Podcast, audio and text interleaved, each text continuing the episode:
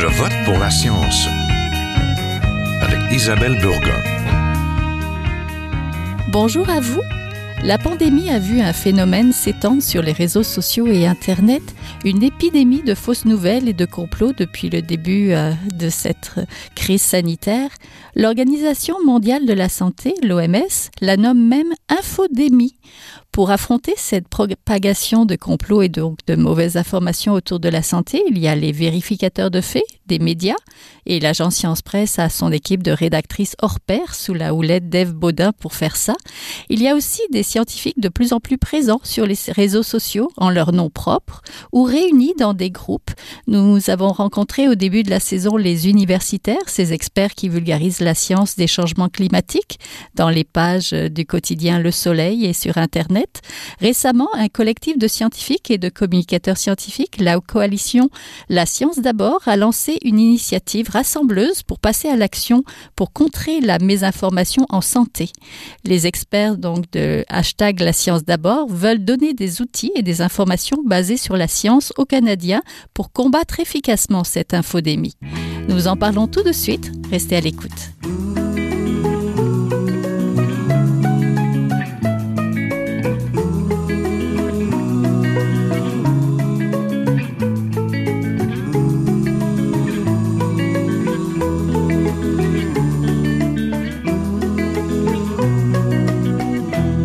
Des scientifiques et des communicateurs scientifiques canadiens ont lancé une nouvelle initiative rassembleuse pour lutter contre l'épidémie des fausses nouvelles, la fameuse infodémie. Pour en parler, pour parler de la science d'abord, je suis en compagnie de Jonathan Jarry, communicateur scientifique au sein de l'Organisation pour la science et la société de l'Université McGill. Bonjour. Bonjour. La pandémie aura mis en avant une véritable épidémie de fausses nouvelles sur les réseaux sociaux. Cela ressemble à quoi concrètement, Monsieur Jarry? Ça ressemble à de la mésinformation, des rumeurs, euh, des faussetés qui se promènent euh, surtout sur les réseaux sociaux, euh, des mythes, des, de l'anxiété qui est causée par la COVID-19, par les vaccins contre la COVID-19. et donc, ça se propage un peu partout avec différents degrés de, de, de certitude, avec différents degrés de, de de, colère et d'anxiété qui sont associés à tout ça. Et ça crée un peu le fouillis, je crois, dans, mhm. dans, dans l'information, dans l'écosystème d'information qui est disponible en ligne. Donc, quand les gens recherche de la bonne information sur la COVID-19, sur les vaccins contre la COVID-19, les traitements contre la COVID-19, tout ça. Euh, je pense que c'est facile de, se sentir un peu embrouillé dans tout ça. Euh, et même quand on ne cherche pas l'information, l'information vient nous rejoindre parce qu'on a des, gens qu'on suit sur les réseaux sociaux qui partagent euh, des trucs qui ne sont pas toujours véridiques et on voit des entêtes passer, on voit des clips de vidéos passer et ça crée énormément de confusion. Oui, c'est quelque chose qui existait déjà. Tout à fait, tout à fait. La, la, mésinformation existe depuis le début de la communication. Euh, il y a toujours eu euh, de la propagande, des, des rumeurs, tout ça. Euh, par contre, ce qu'on observe présentement, c'est qu'avec la, la, la, venue des, des réseaux sociaux, où on a souvent un partage d'informations qui qui est non modéré ou qui est peu modéré, où est-ce qu'il y a peu de règles en place pour, pour encadrer ces discussions-là, ben, il y a un peu n'importe quoi qui, qui, qui est partagé et c'est facile de se, de se bâtir des, euh, des, des, des, réputations, des, des, comptes pour, pour des gens qui, euh, qui veulent être, euh, qui, veulent faire un peu un, aspect contraire au consensus scientifique ou qui veulent partager de la, des pseudosciences ou de la pseudomédecine. Donc, donc, le phénomène qui existait déjà en société est, je crois, amplifié avec les réseaux sociaux. Et là, en plus, comme on est au cœur d'une pandémie, qui crée énormément de, de, peur et d'anxiété euh, dans la population. Je pense que ça, ça ne fait qu'empirer le, le, phénomène. Oui, des exemples récents que vous avez pu lire euh, sur euh, pas, Twitter, Facebook ou ben, c'est sûr qu'au au niveau des vaccins, il reste des, euh, des, des, mythes qui, euh, qui, qui, qui, sont très, très, très communs et qui, qui reviennent à, chaque semaine.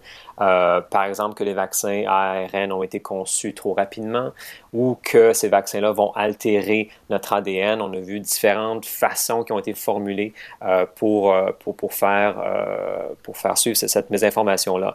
Donc, donc ces craintes-là demeurent et sont quand même assez, assez populaires sur, sur les réseaux sociaux. et je pense que c'est important quand on parle de, du, développement des vaccins. bon, les, les gens ont souvent peur que ça a été développé trop vite. Est-ce qu'on a coupé les coins ronds? Euh, mais je pense que c'est important de dire non, ça n'a pas été le cas. Euh, c'est vraiment une question de, on, pourrait comparer ça à des colis accélérés. Donc, quand mhm. on accélère un colis, on ne s'attend pas à ce que le colis soit perdu en cours de route parce qu'on a été trop vite. Euh, c'est vraiment une question de priorisation. Donc, on priorise cet envoi-là. Et c'est ce qu'on a fait avec, avec les vaccins. On a vraiment investi énormément d'argent, de temps pour que la, la bureaucratie usuelle euh, soit réduite le plus possible et pour qu'on perde le moins de temps possible. Euh, et on a été aussi chanceux. Hein. Je pense que les, les, les chercheurs ont, misé sur la protéine spike du virus comme étant une bonne cible euh, pour les vaccins et ça, ça a été, ça a été un, pari gagnant. Donc, donc, ça a vraiment été... Des, vaccins qui ont été, qui ont été priorisés, non pas pour lesquels on, a coupé les coins ronds. Oui, et beaucoup d'argent et beaucoup de recherche aussi, beaucoup de, chercheurs aussi qui s'y ont attelés. Donc sur les réseaux sociaux, il y a beaucoup d'opinions, de débats, de désinformation. Est-ce que les gens savent démêler le vrai du faux de ce qu'ils lisent? Malheureusement, si on regarde euh, des études qui ont été faites là-dessus, la, réponse, elle est, elle est décevante. Euh, je pense que c'est, euh, il y, a beaucoup de gens qui ont de la difficulté à à différencier entre un fait et une opinion. Et on voit beaucoup d'opinions euh, qui sont partagées, qui ont des allures de faits, euh, mais qui ne sont en fait que des opinions. Il y a beaucoup de journalisme d'opinion aussi euh, d'ailleurs. Et, et, et, on voit aussi même des, des, des, annonces qui maintenant prennent la forme d'éditoriaux ou de contenus journalistiques donc qui sont un peu, sont un peu déguisés comme ça. Euh, et, euh, et, il y a beaucoup de pseudosciences euh, qui circulent et, malheureusement, je pense que la, la littératie scientifique et la littératie médiatique de la population pourraient être améliorées pour justement aider à, avoir une meilleure pensée critique, une meilleure pensée analytique vis-à-vis des, des, des, des, supposés faits qu'on voit sur, sur Internet. Donc, comment repérer cette mésinformation? À quoi ça ressemble concrètement? Souvent, c'est associé à de la peur. Euh, on, a vu beaucoup de, théories de, grands complots euh, durant la COVID-19. Euh, donc, pas juste une mésinformation simpliste, mais plutôt une mésinformation qui s'imbrique dans une grande théorie euh, qui vise à, à, rendre les gens un peu, un peu paranoïaques vis-à-vis des gouvernements, vis-à-vis des compagnies pharmaceutiques. Euh, on, nous dit qu'on nous cache des trucs, on nous dit que la pandémie elle a été planifiée par les gouvernements, que c'est un effort pour, museler la population, etc., etc. Donc, je pense que quand on nous lance un langage comme ça, quand on parle de grandes théories du complot euh, qui impliqueraient des, dizaines de milliers de personnes, je pense que c'est important de prendre du recul euh, et de reconnaître ce que c'est et de se demander est-ce qu'il y a vraiment des bonnes, euh, des bonnes preuves derrière ça? Et très souvent, il n'y en a pas parce que des grands complots euh, d'envergure mondiale, ce serait extrêmement difficile à, réaliser sans que personne brise, brise le silence. Donc, donc je, pense que surtout durant la pandémie, ça a été un, type de mésinformation qui est quand même assez, assez populaire malheureusement, mais quand même assez facile à, à, voir et à, réaliser, effectivement. L'Organisation mondiale de la santé nomme donc infodémie ce phénomène qui se propage sur Internet. Ce recul de la science et des faits scientifiques en temps de pandémie est inquiétant, n'est-ce pas? Tout à fait, tout à fait. Euh, je pense qu'il ne faut pas non plus euh, généraliser et parler d'un véritable mouvement anti-science. Ce qui arrive souvent, c'est que euh, certains groupes dans la société euh, vont, euh, vont accepter la science dans plusieurs domaines, mais sur une question quelconque, euh, là, on, on, fait vraiment défi au consensus scientifique. on l'a vu par le passé vis-à-vis de la théorie de l'évolution, vis-à-vis la sûreté des OGM, vis-à-vis des vaccins aussi. et c'est ce qu'on continue de voir présentement. Et comme je disais, on voit une alliance maintenant aussi avec cette mésinformation-là et, les théories du complot. Donc, le, mouvement anti-vaccin, par exemple, n'est jamais disparu, a toujours été là dès le début de la vaccination. Et euh, ça, monte, ça descend en, amplitude au, fil des années. Et, euh, et c'était vraiment intéressant de voir parce qu'au début de la pandémie, il y a plusieurs scientifiques et moi-même qui se disaient, ben, le mouvement anti-vaccin va probablement prendre beaucoup de recul durant la pandémie parce que les gens vont se dire, ah ben on a, on a finalement, on voit là, pourquoi on a besoin d'avoir des vaccins. Et, euh, et c'est pas ça qu'on a vu. On a vu euh, tout le contraire, un mouvement anti-vaccin qui euh, a, a, vraiment pris, euh, pris la parole et euh, a lancé tout plein de mésinformations au niveau de la COVID-19 et de sa sévérité, mais aussi des vaccins contre la COVID-19 et de leur sûreté. donc, donc voilà. Oui, quelles sont la place des lobbies peut-être et des influenceurs dans cette propagation? Ils ont énormément euh, d'influence euh, là-dessus. Euh, il y a une, en fait, il y a, il y a, une enquête qui a été euh, publiée euh, en 2020, je me souviens plus euh, de l'endroit exact, sur, sur en fait les, les plus grands influenceurs de l'infodémie sur la mm -hmm. COVID-19. Et on, on, a vu des, des très gros comptes sur Facebook, par exemple, autant en France qu'aux États-Unis, euh, qui avait un impact quand même assez démesuré au niveau du partage de cette mésinformation-là vis-à-vis de la COVID-19. Donc, effectivement, on, a des influenceurs sur Instagram, sur Facebook, sur Twitter, euh, des gens sur YouTube aussi, euh, qui, euh, qui ont énormément d'influence euh, parce qu'ils sont, ils sont suivis par beaucoup, beaucoup de personnes. Et quand ces gens-là commencent à lancer euh, des rumeurs, euh, la mésinformation, des théories du complot, tout ça, ben, euh, ça va rejoindre énormément de gens qui eux-mêmes vont partager ces nouvelles-là dans leur propre cercle sur les réseaux sociaux. Donc, ça va, ça va gagner beaucoup, beaucoup d'amplitude. Oui, vous faites partie de la coalition d'experts contre la désinformation ou la mésinformation, la science d'abord. Pourquoi c'est important de se rassembler pour mettre en avant la science finalement sur les réseaux sociaux?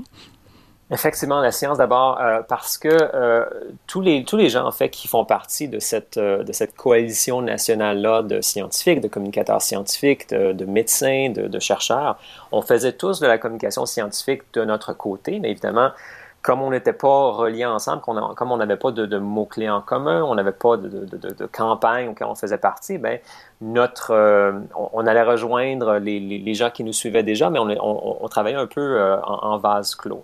Et donc, l'idée de la coalition est vraiment euh, de nous allier les uns aux autres pour qu'on puisse rejoindre encore plus de gens et mettre de l'avant les meilleurs euh, les meilleures façons de rejoindre les gens, les meilleures euh, explications vis-à-vis -vis de la mésinformation qu'on a trouvée, les meilleures données scientifiques qu'on a sur la COVID-19 et sur, les vaccins, euh, et d'agir un peu comme un, point rassembleur pour les gens qui cherchent à avoir de la bonne information au Canada euh, sur la COVID-19 et sur les vaccins en particulier. Pour l'instant, on, on, espère que cette coalition-là euh, persiste euh, après la pandémie pour continuer vraiment à agir comme une espèce de, de, de, de, de, parapluie, si on veut, pour, mm -hmm. pour rassembler un peu tous les, les, les, les communicateurs scientifiques au Canada qui, qui veulent véhiculer de la bonne information sur des sujets qui intéressent le public. Oui, qui c'est qui a eu l'idée de ce regroupement au départ? Comment c'est parti au départ?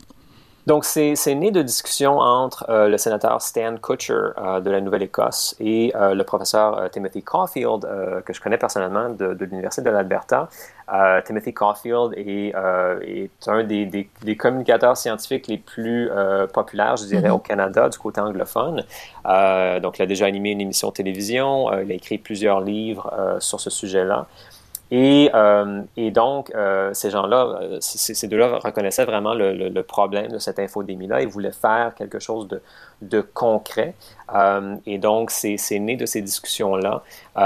Ils, se sont associés par, après à l'Association canadienne des centres de sciences, à l'organisme COVID-19 Ressources Canada et à l'Institut de droit de la santé de l'Université de l'Alberta pour justement créer cette initiative-là. Et donc, j'en fais partie. Plusieurs autres au Canada, autant du côté francophone que du côté anglophone, euh, en font partie.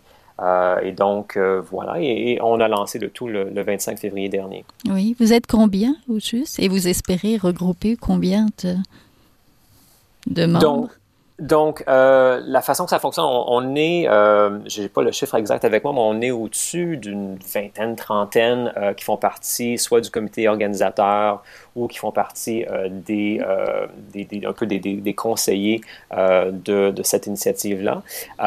on a un site web qui, qui est Science Up First, upfirst.com. Il y a une version française lorsqu'on on accède au site. et donc, les gens peuvent, peuvent se joindre à ce site scientifique-là. J'ai pas les chiffres exacts pour les gens qui se sont qui se sont joints à nous par le site. Sur les réseaux sociaux, donc, on a au-dessus de 5000 personnes qui nous suivent présentement sur Facebook. On en a aussi 5000 sur Instagram. On a 12 600 personnes qui nous suivent sur Twitter. et donc, comme ça, ça fait, ça fait deux semaines que notre, mm-hmm. notre initiative est lancée. Et donc, on continue de, de, de croître et on espère d'avoir encore plus de gens qui vont, qui vont se joindre à nous.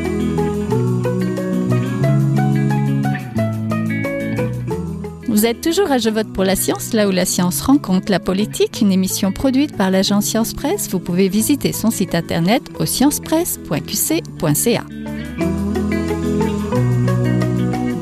On se demande souvent sur les réseaux sociaux où sont les experts et comment départager les bons experts des autres, évidemment.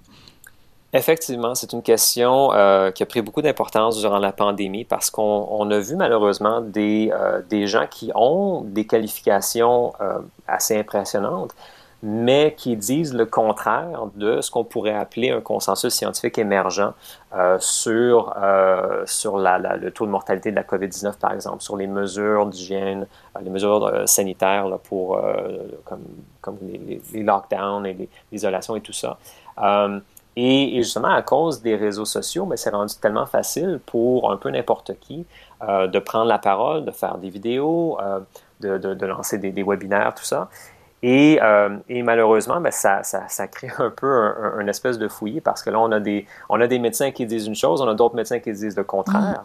Mm. et donc, c'est important de regarder est-ce que les, gens qui, qui, disent le contraire, est-ce qu'ils ont vraiment euh, une formation dans la, dans la spécialité euh, sur laquelle euh, ils vont se, sur laquelle ils vont discuter. Et aussi de regarder un peu où se trouve le, le, consensus émergent. on le voit à travers les agences de santé publique, on le voit dans les universités. Et, et, malheureusement, il y aura toujours des gens qui vont, qui vont faire fi de ce consensus-là et qui vont faire ce qu'on appelle du, cherry picking pour aller chercher euh, une donnée ici, une donnée là, qui font leur affaire sans regarder le reste, vraiment l'ensemble des, des, preuves qu'on a. Donc, euh, donc, donc, effectivement, c'est devenu c'est devenu plus compliqué de, de, de, de, voir où se trouve exactement l'expertise. Et c'est pour ça que notre, notre coalition, on espère, va, va agir comme, comme un point rassembleur pour les gens qui cherchent exactement ça. Oui. Est-ce que vous constatez aussi une crise de confiance envers la science et peut-être aussi une méfiance envers les médias après, mais euh, est-ce qu'il y a une crise de confiance envers... Euh, c'est une question compliquée. Euh, je, pense que les, dernières données qu'on a durant la, pardon, durant la pandémie au niveau de la confiance vis-à-vis de des scientifiques, elle reste haute. et même avant la pandémie, on entendait souvent ce refrain-là que, bon, mm-hmm. les, on, est dans une, dans une ère anti-science, les gens ne font pas confiance aux scientifiques, et ce, ce n'était pas vrai. C'est juste que, comme je dis, il y a certains domaines où là, on a vraiment une différence entre l'opinion publique et le consensus scientifique. Pour ce qui est des médias, euh, oui, j'ai vu des chiffres qui disent que la confiance envers les médias est quand même assez, assez basse, mais ça varie d'un pays à l'autre. Donc, il euh, donc, faut faire attention. Je, pense que, règle générale, les gens ont une confiance vis-à-vis des scientifiques. Euh, ce que ça prend, c'est une, encore une fois, une transparence, ça prend de l'honnêteté et, et, de prendre les questions du public au sérieux, euh, de vraiment écouter les gens qui ont des anxiétés. Ce que, ce que je vois souvent, par exemple, c'est qu'on a des gens qui ont des questions vis-à-vis des vaccins contre la, contre la COVID-19, mais qui ne sont pas anti-vaccins. Euh, ils sont seulement, ils ont une hésitation, euh, spécifiquement parce que ces vaccins-là, bon, on parle de, souvent de nouvelles technologies comme les, vaccins à, ARN. On parle souvent euh, que les vaccins ont été développés rapidement, comme je disais plus tôt. Euh, donc, c'est important de ne pas démoniser, de, de, de, ne pas, ne pas euh, accuser les gens qui posent ces questions-là d'être anti-vaccins, mais de bien écouter les, les, questions, les incertitudes qu'ils ont et de répondre à ces questions-là du, du mieux qu'on peut. Oui. Quels sont les impacts aussi peut-être de cette désinformation sur la démocratie? On a vu ce qui s'est passé chez nos voisins. Ça prend aussi une volonté politique pour combattre les messages de division sur les questions de la lutte à, la COVID. Oui, effectivement, euh, c'est pas une question sur laquelle je peux, je peux dire grand-chose, étant donné que je ne suis, suis pas un spécialiste de la démocratie. Euh, mais effectivement, la, la, mésinformation et la désinformation et la, la propagande euh, évidemment, ça, a, un effet néfaste sur la confiance en général, la confiance que les gens ont envers leurs institutions. Euh, et donc, euh, donc, oui, effectivement, ça peut très facilement déborder euh, du, vase scientifique pour, pour aller s'incruster du côté de la politique aussi. Oui. Est-ce qu'il n'y a pas également une responsabilité des grandes plateformes comme Facebook ou Google, les GAFA, là, qui elles ont annoncé certaines initiatives pour lutter contre la désinformation, comme la signature d'un code de bonne pratique ou le programme de vérification de fausses nouvelles de Facebook, mais ça en prendrait plus. Que devraient-elles faire concrètement ces plateformes? Tout à fait. Ça a été très, très décevant pour moi de voir euh, des tentatives euh, très, très tièdes euh, de la part des plateformes, des réseaux sociaux, parce qu'évidemment, pour eux, en bout de ligne, ce qu'ils veulent, c'est avoir le plus grand nombre d'utilisateurs possible qui passent le plus grand nombre de temps sur, sur, sur, leur plateforme. Donc, je ne sais pas qu'est-ce que ça prendrait exactement. Il y a des gens qui ont argumenté que, par exemple, les réseaux sociaux sont la nouvelle place publique. Euh, et donc, il devrait avoir une espèce de nationalisation, euh, de, de, de, de, prise de pouvoir par le gouvernement de, ces plateformes-là, parce que ce, elles ne devraient pas être entre les mains de, compagnies privées. Euh, je pense qu'on en est vraiment, on, est au début de cette, cette ère-là de, communication globale via l'Internet, et donc on est en train de, voir qu'est-ce qui fonctionne, qu'est-ce qui ne fonctionne pas. Donc, il y a un aspect de réglementation qui doit certainement être, évalué. Euh, maintenant, pendant que ça, se passe ou, que ça ne se passe pas, euh, je pense que ça reste aux, lecteurs et aux, usagers d'être, avertis et donc euh, comme je dis souvent, de, ralentir sur les réseaux sociaux. Les plateformes comme Facebook, comme Twitter, elles ont été bâties pour pour vraiment aller chercher une réaction immédiate vis-à-vis du contenu qu'on voit. Donc, on nous force un peu, on nous encourage en tout cas à réagir rapidement, à, cliquer sur le bouton j'aime ou, j'aime pas, à commenter, à partager. Et quand on quand on prend pas la peine de lire le texte complet, on ne fait que voir l'entête, par exemple, qui peut souvent être un peu décontextualisée, un peu accrocheuse, euh, ben, on risque de, euh, de, faciliter la propagation de la mésinformation. Donc, je, donc je pense que c'est un, un, peu à nous aussi, c'est pas juste aux plateformes, là, mm-hmm. bien qu'effectivement, je pense que les, les, plateformes ont à, à, réviser un peu leur, euh, leur, leur, position vis-à-vis de ça, mais c'est un peu à nous aussi euh, de ne pas se faire prendre au jeu et, et d'apprendre à ralentir, à penser un peu plus lentement. Euh, et quand on n'est pas sûr, ben, à ne pas partager. Je pense qu'il n'y euh, a personne qui va mourir si on ne partage pas euh, un lien qu'on voit sur Facebook. Donc, euh, si on n'est pas sûr de la source, si on n'est pas sûr de la validité de l'information qu'on voit sur Facebook, ça vaut la peine de ne pas partager avant qu'on ait eu le temps de, faire nos recherches et de vraiment s'assurer que c'est de la bonne information. C'est ça, c'est le message qui passe souvent, c'est de faire ses propres recherches, mais si on a un peu de mal à distinguer le vrai du faux, on peut faire de la recherche complètement de manière euh, erronée aussi. Comment on s'en sort?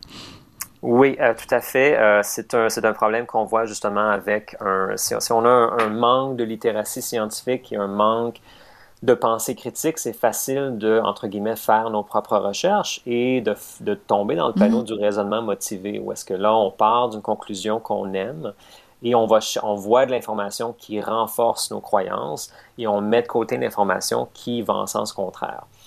Et donc, la, solution à tout ça, c'est une solution qui n'est pas simple euh, et c'est vraiment de d'en apprendre plus justement sur la, sur la pensée critique, euh, ce serait peut-être d'enseigner la pensée critique euh, dans, dans, les écoles. Je pense que c'est un, une boîte d'outils qui est tellement importante et, et, pour laquelle on, on, passe très peu de temps pour examiner, par exemple, nos biais cognitifs donc, les, manières à laquelle notre cerveau dérape, euh, notre cerveau nous ment parfois, on, prend des décisions un peu, un peu vite, un peu intuitives. Euh, on a des erreurs de logique, euh, par exemple, comme, comme l'appel à la, nature, qui est très, très commun dans le monde des pseudosciences et de la médecine alternative.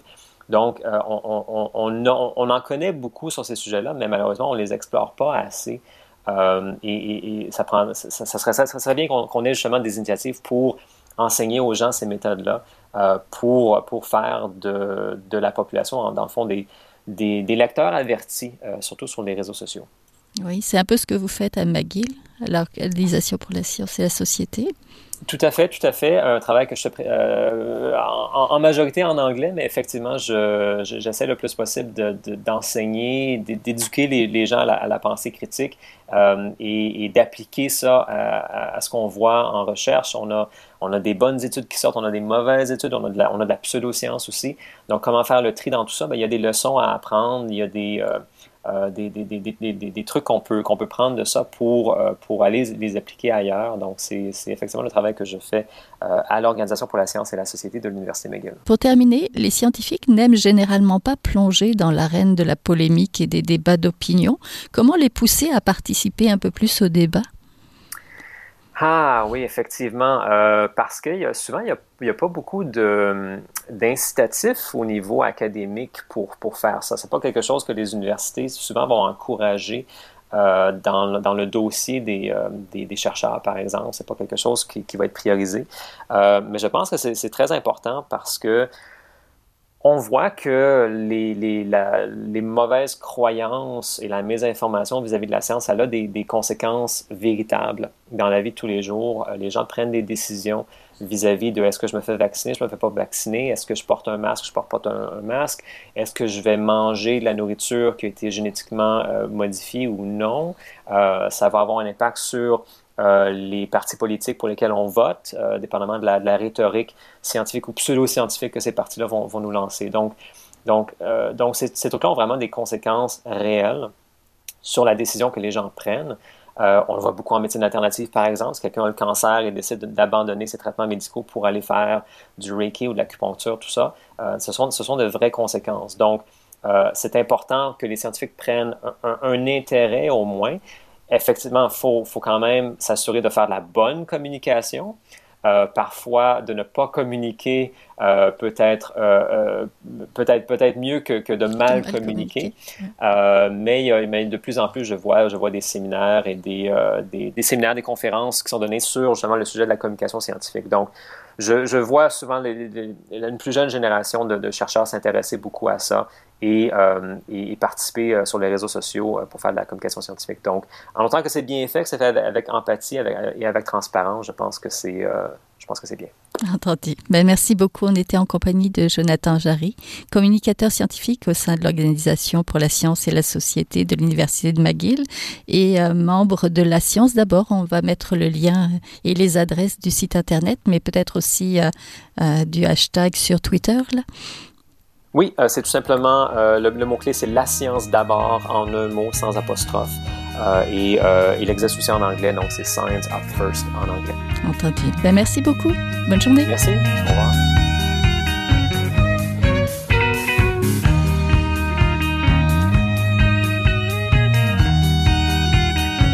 Voilà, c'est tout pour cette semaine. À la régie, Daniel Fortin, à la recherche, la réalisation et au micro, Isabelle Burguin. Je vote pour la science c'est une production de l'agence Science Presse avec Radio VM. Écoutez-nous en rediffusion ou euh, en podcast sur le site de l'agence Science Presse. J'espère que vous avez aimé cette émission. Si vous l'avez aimé, comme toujours, partagez-la. En attendant, bonne semaine. Portez-vous bien.